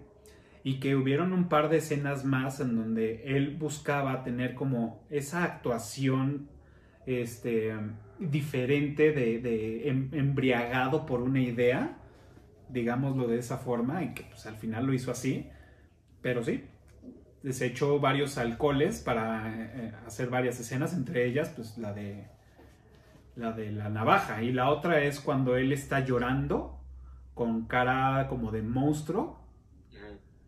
Y- y empieza así como a moverse. También es otra escena donde él está pues bien happy son bueno ni happy está hasta el dedo. Que sea que ayude, amigo. ajá exacto. Lo que sea que ayude exacto y por decir también otra, otro, otro dato eh, es que varias escenas de, de esta Lucy cuando ya está eh, digamos ya es un no muerto ya es vampiro las filmaban al revés para que tuviera esa, esos movimientos extraños, ¿no? De cuando va este, bajando las escaleras con el, con, con el bebé, bueno, con, con el niño, este, cuando sale del ataúd para, bueno, cuando se mete del ataúd cuando este Van Helsing le está sometiendo y que le vomita también, son escenas al revés, que pues sí plasma esas, esas, esas diferencias de, de secuencias en tomas, ¿no? Como lo, lo que decimos, que está tan llena, bueno, no está tan llena, pero tiene diferente tipo de, de tomas y de, de- de- de lograr secuencias como desde una cámara vieja y que se mueven como muy rápido, como un cine anterior, este, los, los, las sobreposiciones de las películas, de hacer cambios, este, de cuando te ponen un círculo y eso se transforma en otra imagen, este, hacer las cosas al revés, los, los, este, en cámara lenta, cómo los van haciendo, o sea, todo esto, Llama la cámara así para poder hacer ajá, estas tomas de ellos en las paredes, así como. Ah, sí, sí, sí. Exacto. Los sets inclinados cuando él está como... ajá, eso le da, puta, le da cabrón, un chingo de, de, de- Sí. pues sí, de otro juego que no se te hace tan monótona la, la- la película. O sea, sí brincan esas escenas, o sea, y se siente bien verlas. ¿no? ¿Algún otro dato que tengan por allá? Y está genial porque estas escenas hechas en CGI hubieran sido terribles. O sea, todo eso hecho en CGI en el 91, 92. Ujú. O sea, no, por Dios. Sí, La claro. verdad es que lo, lo, o sea, lo resolvió súper bien. Ujú. Sí, ¿Vas a decir algo, Ale? Ahí ya se me fue. Era, creo que. No, no, no hay cuidado. Claro. Referente a la escena de Lucy cuando es vampira, la tuvieron que parar varias veces porque la niña estaba como aterrorizada de la caracterización tan buena que tenía esta, esta chica, ¿no? Que ya como vampira, que va bajando la escalera y con la niña en los brazos. La Claro. tuvieron que parar varias veces porque la niña no, no podía, ¿no? Estaba muy espantada hasta que la lograron convencerle que era un disfraz de Halloween y entonces ya pudo así como filmar. Seguir con la escena. Pues es que sí, imagínate, tú niño y ves a alguien vestido así, caracterizado y, y no mames, sí está cabrón. Sí, está. me hace sí. pensar mucho en los efectos que utilizaron para El hombre lobo en París, por ejemplo. Es otra peli que se hicieron también así, o sea, con muy pocos recursos, pero que fue tan bien, tan bien lograda. A mí todavía esa, esa, esa transformación es así de... ¡Ay, Es fuertísimo, espérate". fuertísimo. Eh, es buena. Es buena. Digo, y también seguramente lo han notado. Eh, el castillo de Drácula tiene la forma de Drácula. O sea, cuando vas llegando, y siempre son las escenas del carruaje que van llegando, pues se ve, ¿no? Hay como hasta la, hasta la manita de lado, el perfil como que entre sentado, algo, algo extraño, que dices, wow. Hay algo que esta película, mm, que sí le digo, no, esto no debo haberse, creo que es muy oscura y creo que se perdieron muchos detalles que se pudieron haber apreciado mejor. por decir, las primeras escenas no se alcanza a distinguir bien el castillo. Y simplemente ahí está. O sea, sí, hay, hay, cierta luz y todo, pero sí hay escenas muy oscuras que hace que, se pierda. Como lo que pasó con Game of Thrones, ¿no? Que hubieron, o sea, se excedieron en, en oscuridad que ya no, ya no aprecias muchas cosas. Eso es mi, punto de vista. Pero bueno. Sí, puede ser. También, también tomando en cuenta que son todos, ¿cómo es que se llama? Que son todos sets y maquetas y cosas. Dados, claro. También era parte de, bueno, vamos, Claro, a, lo mejor para que no se note. Ajá, para, que no se note tan chafón, tan chafoide, ¿no? Claro. Y fíjate que dentro de... espérense. Perdón, ¿qué? No, no, dale, dale, dale. Un personaje del que no hemos hablado es de el primer personaje del despacho que va a hacer el trámite que Jonathan tiene que llegar a concluir y que está encerrado como en un manicomio y está gritando Master. Ah, Renfield. El señor Renfield. Waits. Es buenísimo. Sí, de Renfield, sí. Renfield, exactamente. Es un buen, es un buen personaje. Que se quiere transformar, que le promete la vida eterna y luego lo deja ahí. Y luego, en algún momento, le advierte a Mina: No, vete, o sea, vete, esto va a ser un desastre. Y entonces Drácula lo, lo cacha y dice, ah, me traicionaste. Venga. Ella contra la reja. Sí. Ese personaje es como ¿no? Porque él, quería que lo hicieran vampiro a él, ¿no? A la, vida eterna. Me prometiste la vida eterna y aquí estoy esperándote. Ajá. Sí. Y se la diste a la a la zorra, a Lucy. por haberle. Sí. Sí, no. Sí, la verdad es que es un buen personaje. sí, él en el libro tiene mucho peso. Es el que conoce todo, ¿no? Es el que sabe todo el plan de Drácula. Entonces, ese es la, el valor de ese personaje. exacto. Que, bueno, en el libro pues tiene un peso mayor, o sea, sí tiene algo más, más, más denso, ¿no? Creo que sí podrían haberlo explotado un poco más, pero de todos modos, todas las escenas que tuvo fueron increíbles. La verdad es que lo hizo. Favorita es esta de, bueno, pero es que son este, gusanos, pero después son insectos y luego son pajaritos y luego pues un gato, un gatito chiquito, bueno, un gato más grande, bueno, ya dame todo. Exacto.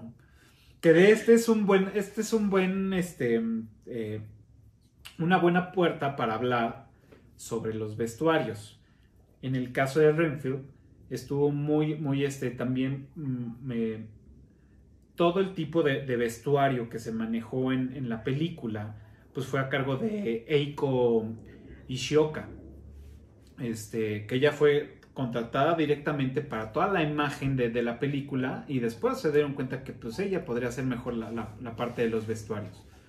Y en el caso específico de, de Renfield, pues bueno, es el, tenerle, ponerle estas como cosas aquí en las manos con, los dedos que no tiene algún sentido como tal de algún tipo este tratamiento o algo así que le estén dando, eso lo hace también una parte mística, ¿no? De él.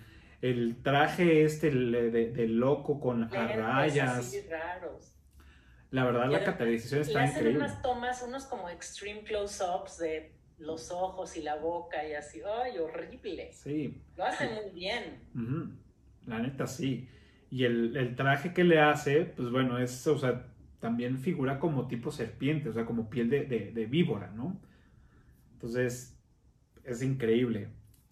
Que de esto me lleva a una pregunta para ustedes. Es, de todos los personajes y- o de los vestuarios, ¿cuál fue el que más les gustó? O el que más recuerdan así con... A mí el que más me gusta es el, la armadura de La la, armadura. introducción de Drácula. Esa armadura no más. Esa armadura está muy chida. Está muy cabrón. Que también es un lobo. Ajá, Ajá. es un lobo.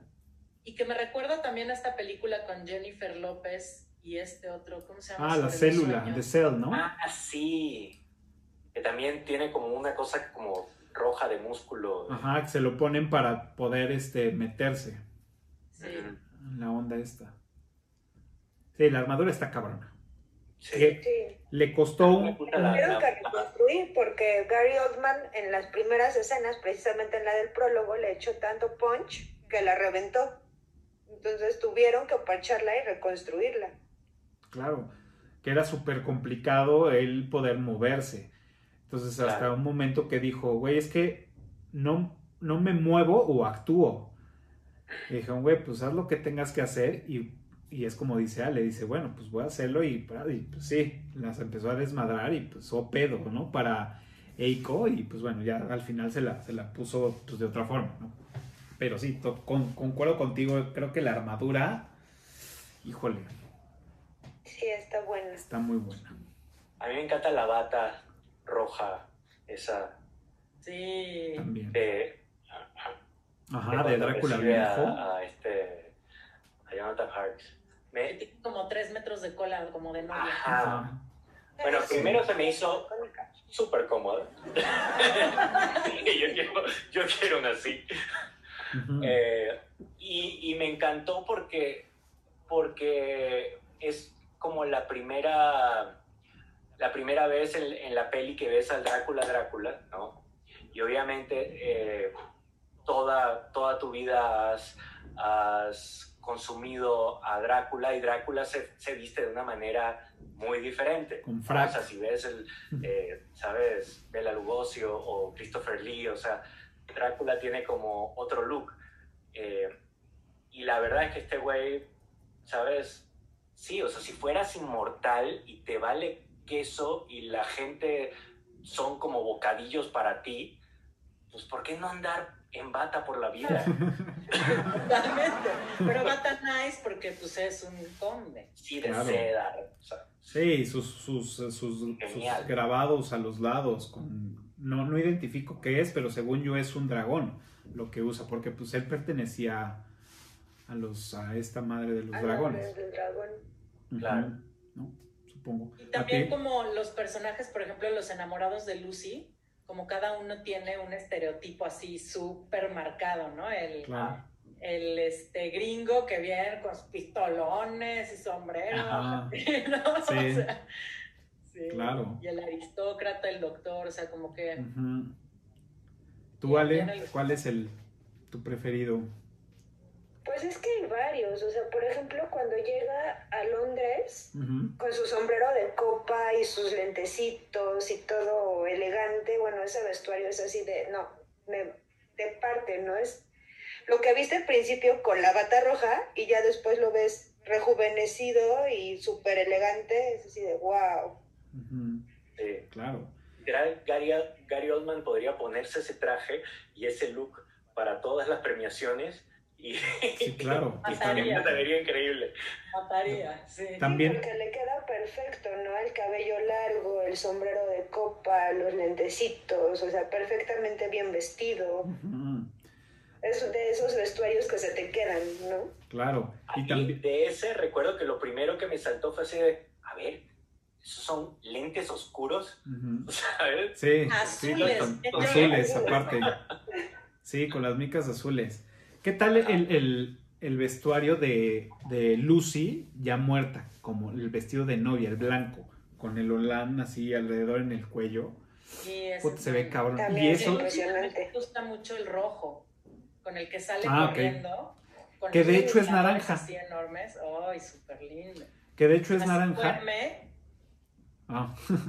De hecho, en, en la entrevista con eh, Eiko, ella dice que ella quería hacer un, un vestido rojo pero dijo, bueno, conforme la grabación y todo y todo lo que van a meter, fue la primera vez que utilizó un vestuario en, en tono naranja y realmente es, es un vestido naranja.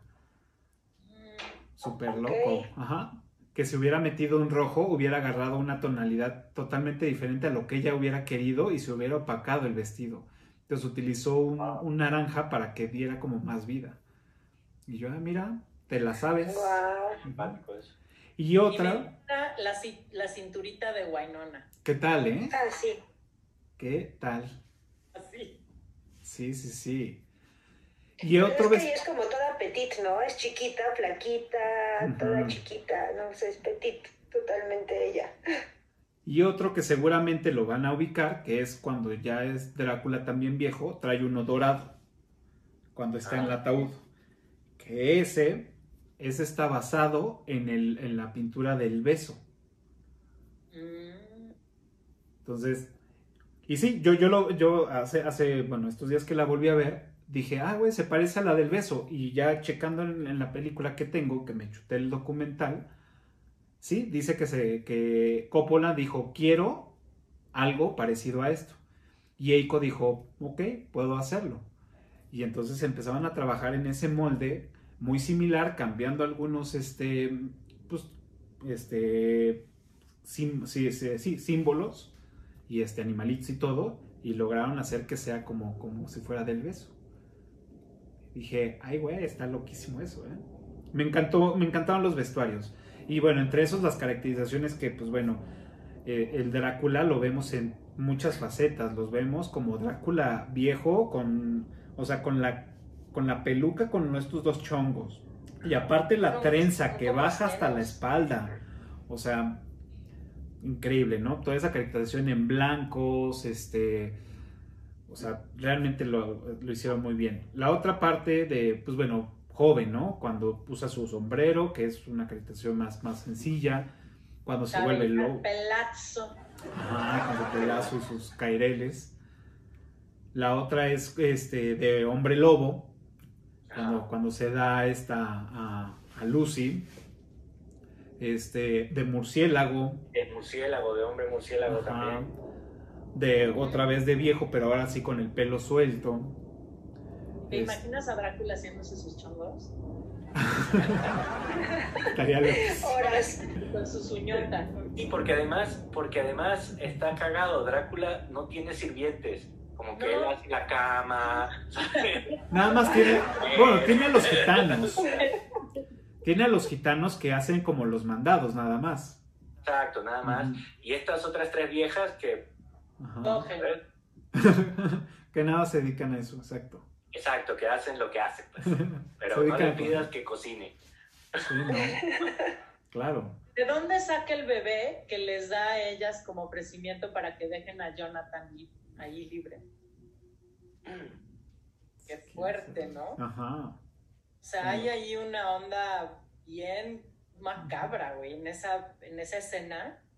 De, no, déjenlo a él en paz, aquí les traigo un bebé. Ajá. Exacto. Se ¿Qué pedo?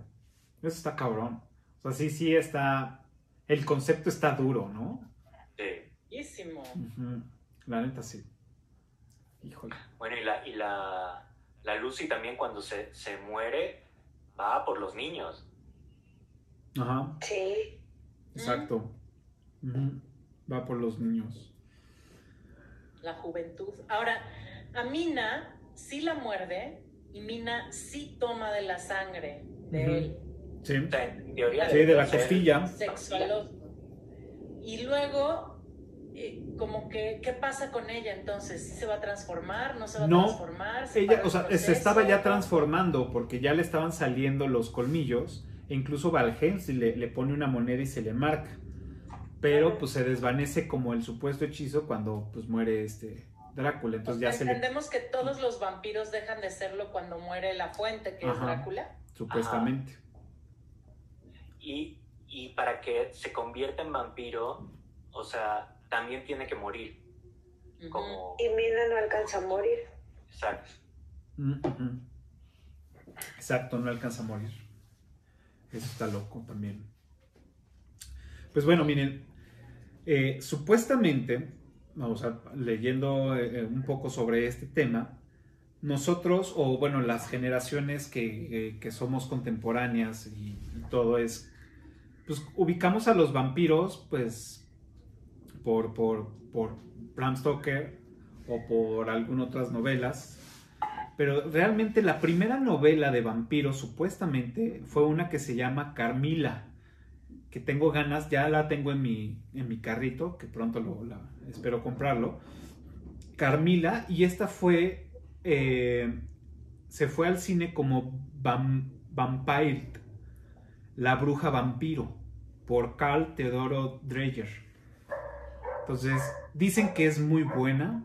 De hecho, eh, son mujeres, de, habla mucho de mujeres, de, de, vampiros mujeres, de vampiresas. Y dicen que fue de las, de las primeras novelas de vampiro antes de, de Bram Stoker. Lo cual eso hace que pff, llame mucho la atención.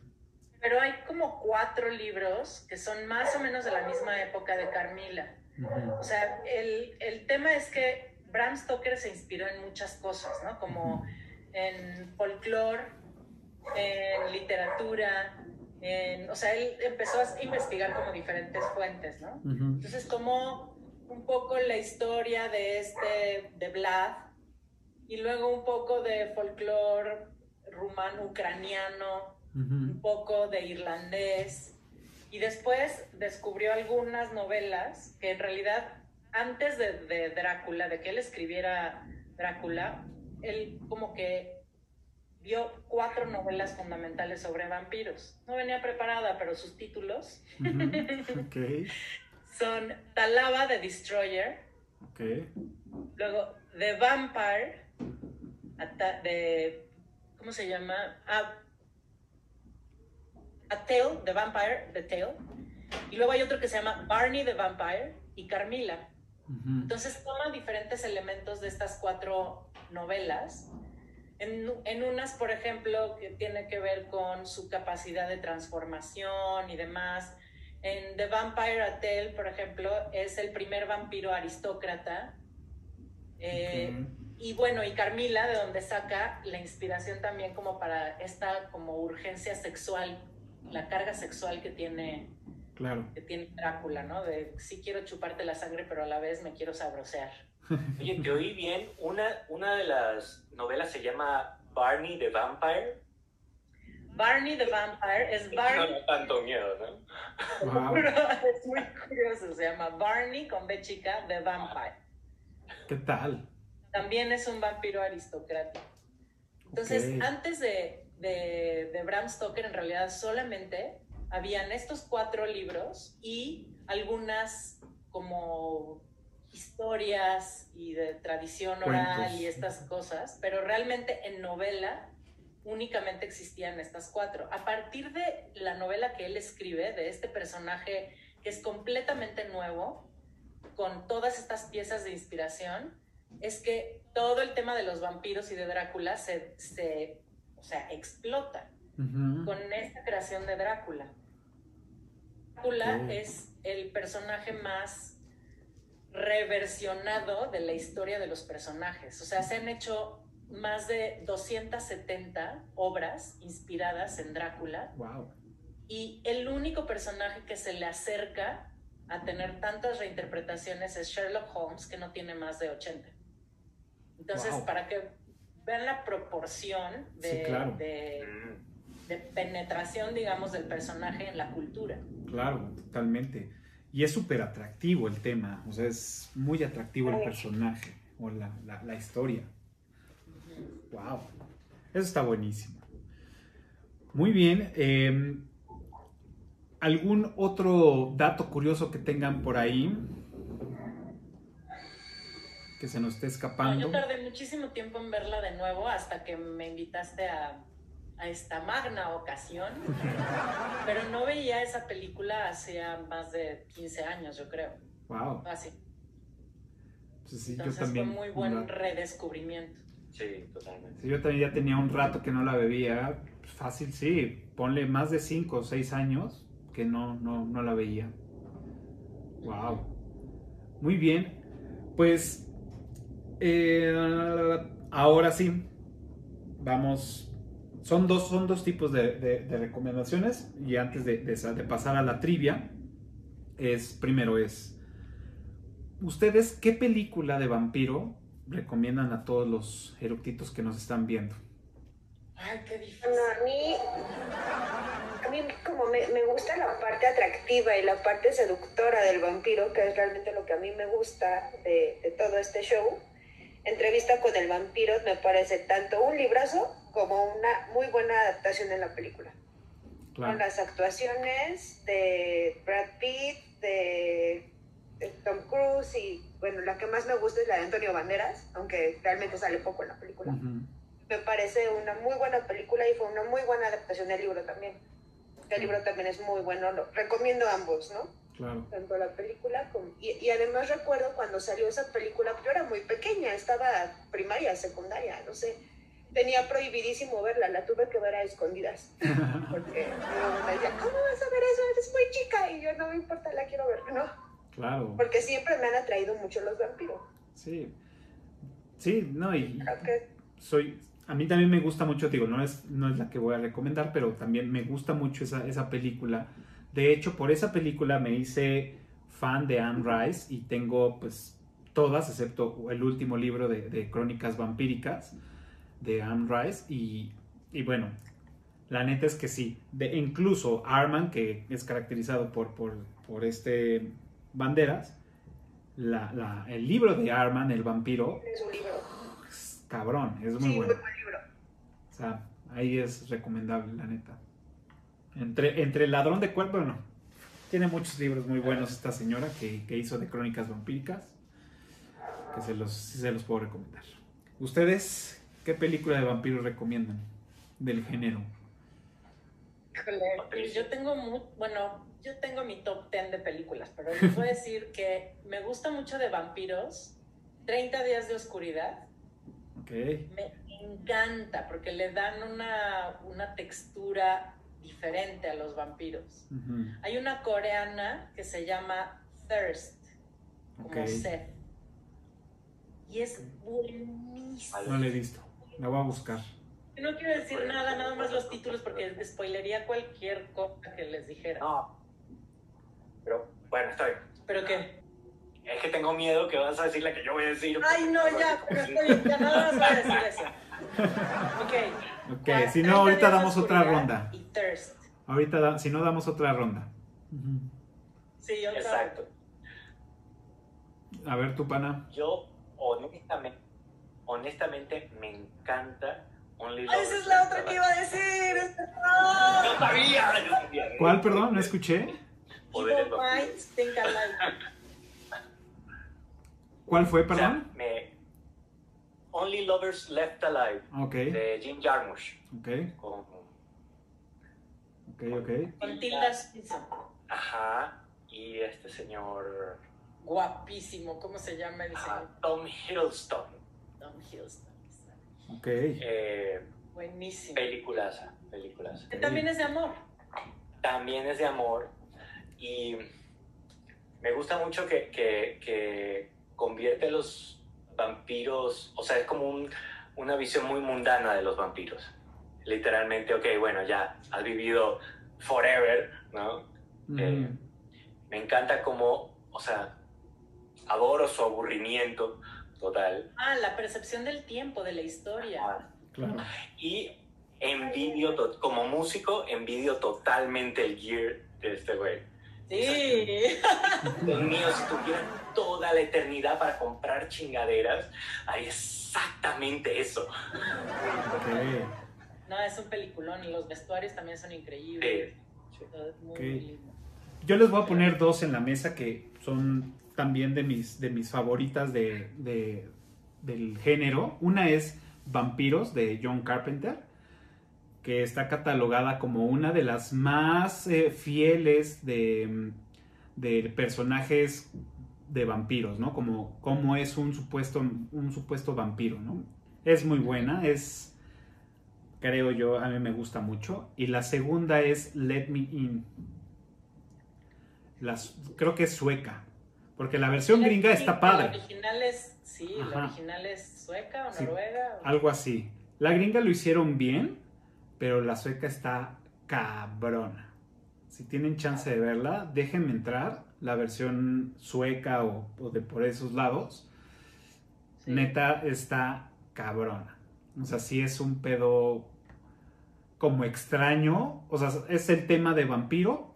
Tampoco quiero decir nada porque arruinaría el segundo uno y parte de todo. O sea, arruinaría toda la película si les digo de este, algo más de eso. Pero véanla.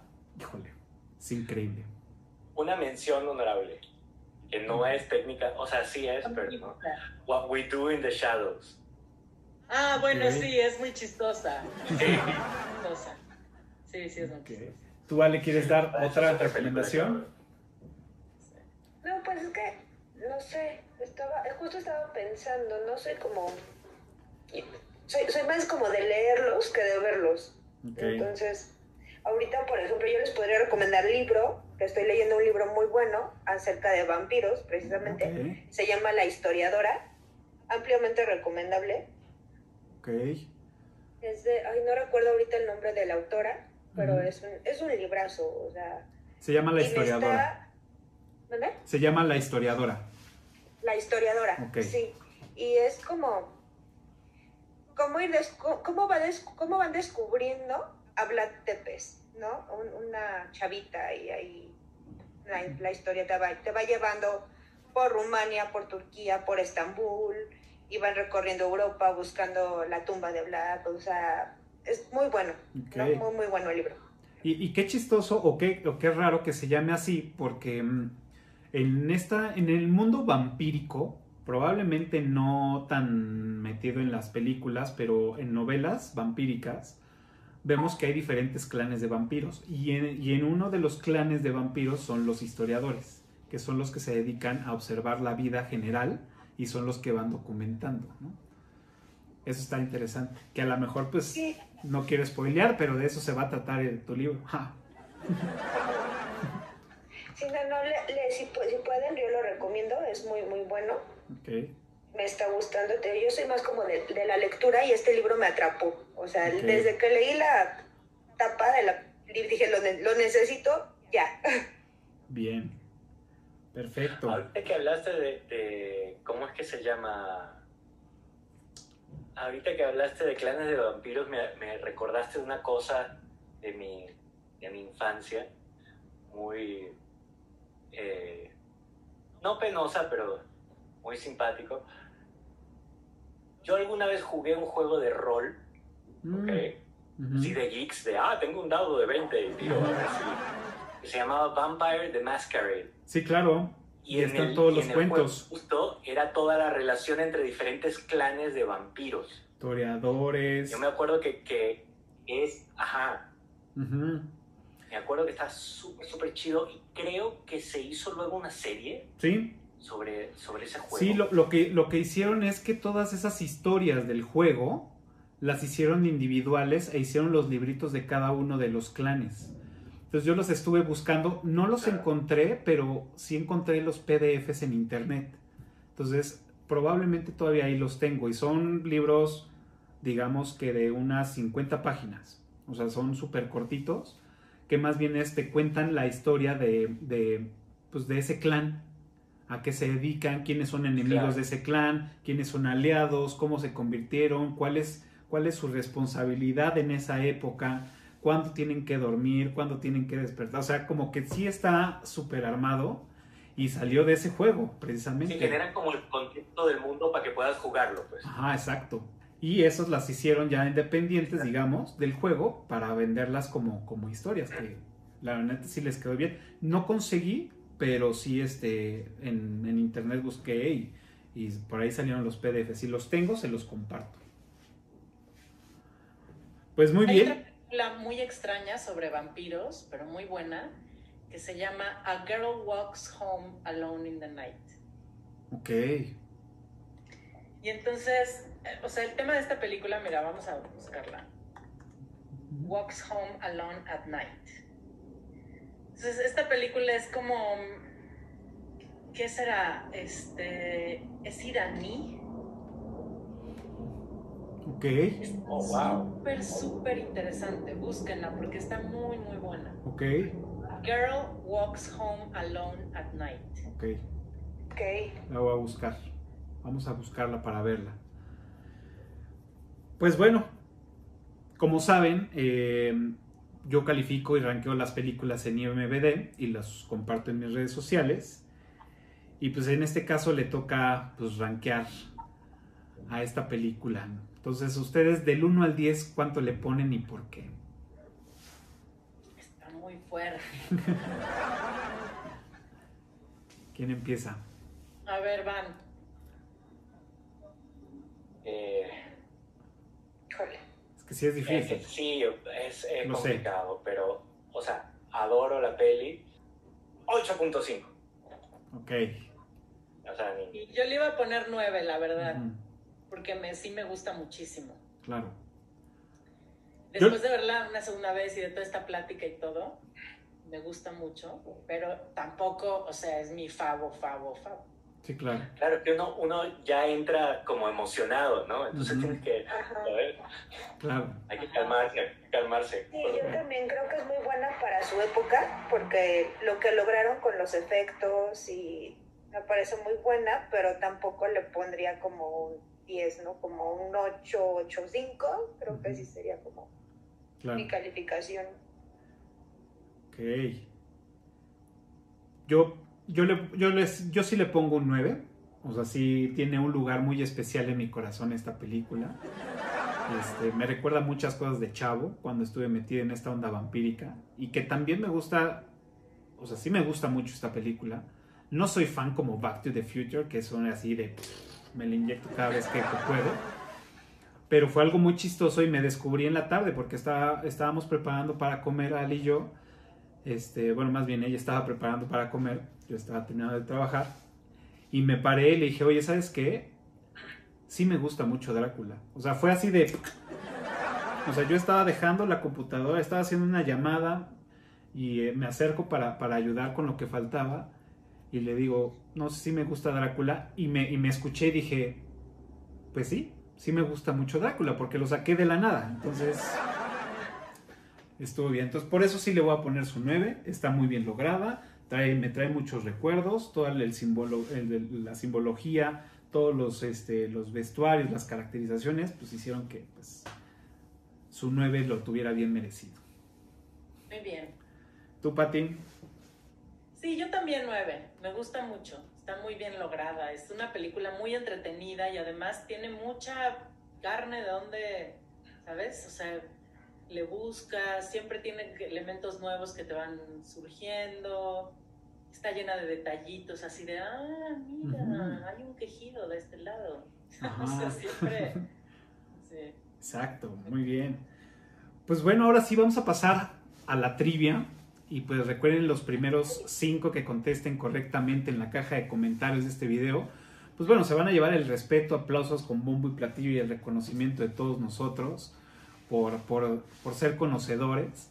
Y obviamente, pues ahora que tengamos patrocinadores, les vamos a hacer llegar un bonito este, regalo o presente. Esperemos que sea algo muy padre de algún patrocinador del, de lujo. Pues bueno, ¿quién, quién empieza con su trivia? Yo, A yo ver, tengo venga. una pregunta. La primera vez que vemos a Van Helsing dentro de la película, está dando una clase sobre qué. Ok, Ah, está bueno. Buena pregunta. bien. Es buena, es buena. Bueno, a ver, voy yo. A ver. Esto no lo mencionamos ahorita, porque entonces, bueno, creo que va a ser una buena peli- pregunta. Hay un símbolo que sale muy recurrentemente en la película. ¿Qué símbolo es y qué significa? Ok. Wow. Muy bien. Mm. Me sé la mitad. Ok, o creo que me sé la mitad más bien. Ok, esa es buena. Bueno, ¿y tú, pana, qué traes de trivia? Eh, ¿Cuál es el rango de, de, de Vlad Tepes en Transilvania, ¿no? antes de convertirse en, en el conde Drácula? Eh, y sobre qué, y sobre qué parte de Transilvania regía. Ok, bien, es buena, esa es buena. Y pues bueno, yo tengo una, pues más o menos un poco, va a sonar complicada, pero es, es sencilla. Y dice, ¿cuál es la fecha de la primera vez que escribe Jonathan Harker en su diario? Ok. Entonces, esas son las, esa es la trivia para todos los que nos están viendo. Recuerden que los primeros cinco que contesten correctamente, pues bueno, se van a llevar el, el reconocimiento con bombo y platillo y el respeto de todos nosotros. Este, además de, pues, cuando tengamos eh, patrocinadores les hagamos llegar algo y también ver la posibilidad de participar también en un episodio con nosotros. Pues, Oigan, di- la, toda la película, cabe mencionar que esto es algo muy interesante. O sea, toda la historia se desarrolla a lo largo de casi seis meses. O sea, esto es una cosa de Drácula jugando con sus vidas durante meses. Porque además había estas ondas de trayectos así de, bueno, voy a Transilvania, agarro el barco, arriesgo la vida, los caballos. Usaron el canal de la Mancha cuántas veces. Muchas veces, de ida y de vuelta y con tierra y algo, o sea. sí, claro. Está cañón. Pues muy bien, ahora sí, el tiempo ya se nos, se nos acabó, se nos fue como agua. Este, muchas gracias por, muchas gracias por iluminarnos con todo su conocimiento, eh, demostrar toda esta pasión. Y pues, más bien, eh, pues ustedes despídanse, si, quieren mencionar algunas redes sociales, son bienvenidos, si quieren mejor evitarlas, porque pues, es de desahogo personal, este, también se vale. Si tienen algún rol que, quieran este, promocionar, algo, adelante ese momento. Yo aquí voy poniendo todos los datos. Pues nada, yo soy Patti, muchas gracias. Ha estado muy divertido, aprendí muchísimo, muchas gracias. Y mi Instagram es Patti Carrera M. Si quieren seguirme, por ahí estoy. No, no digo muchas cosas muy interesantes, pero de pronto se pone divertido. Perfecto, gracias. Bueno, pues yo soy Ale, muchas gracias por la invitación. Fue un episodio muy interesante.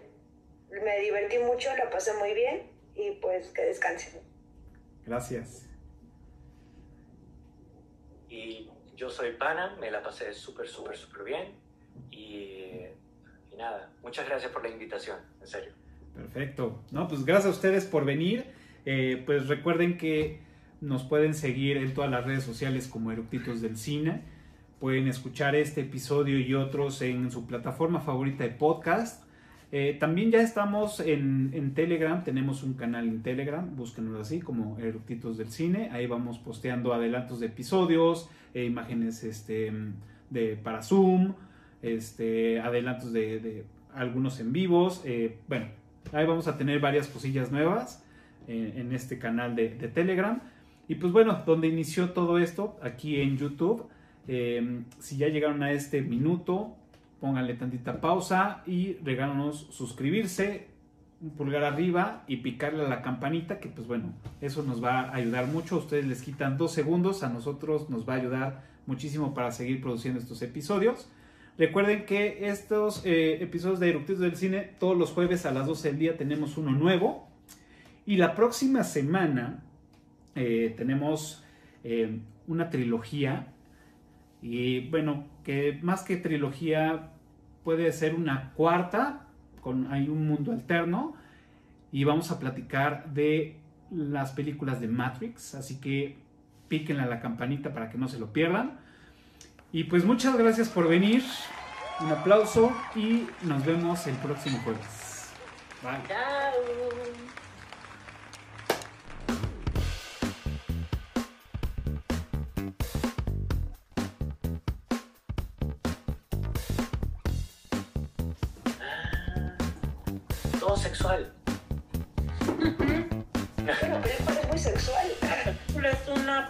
Porno, soft porno. Van corriendo con su gown este como para dormir y así encueradas abajo les rebota todo. Ajá.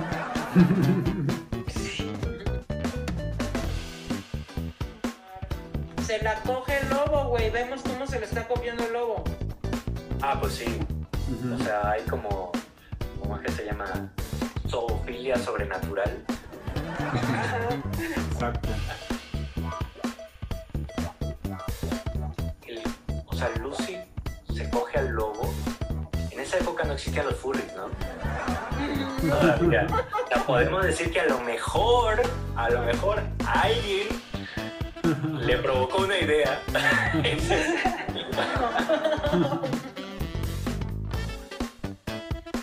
La una, yo voy a, aprovecho, voy al baño porque ya estoy con a regresar. Regresamos y seguimos, Somos dos. seguimos con la trivia y ya este, le damos. Vayan, vayan.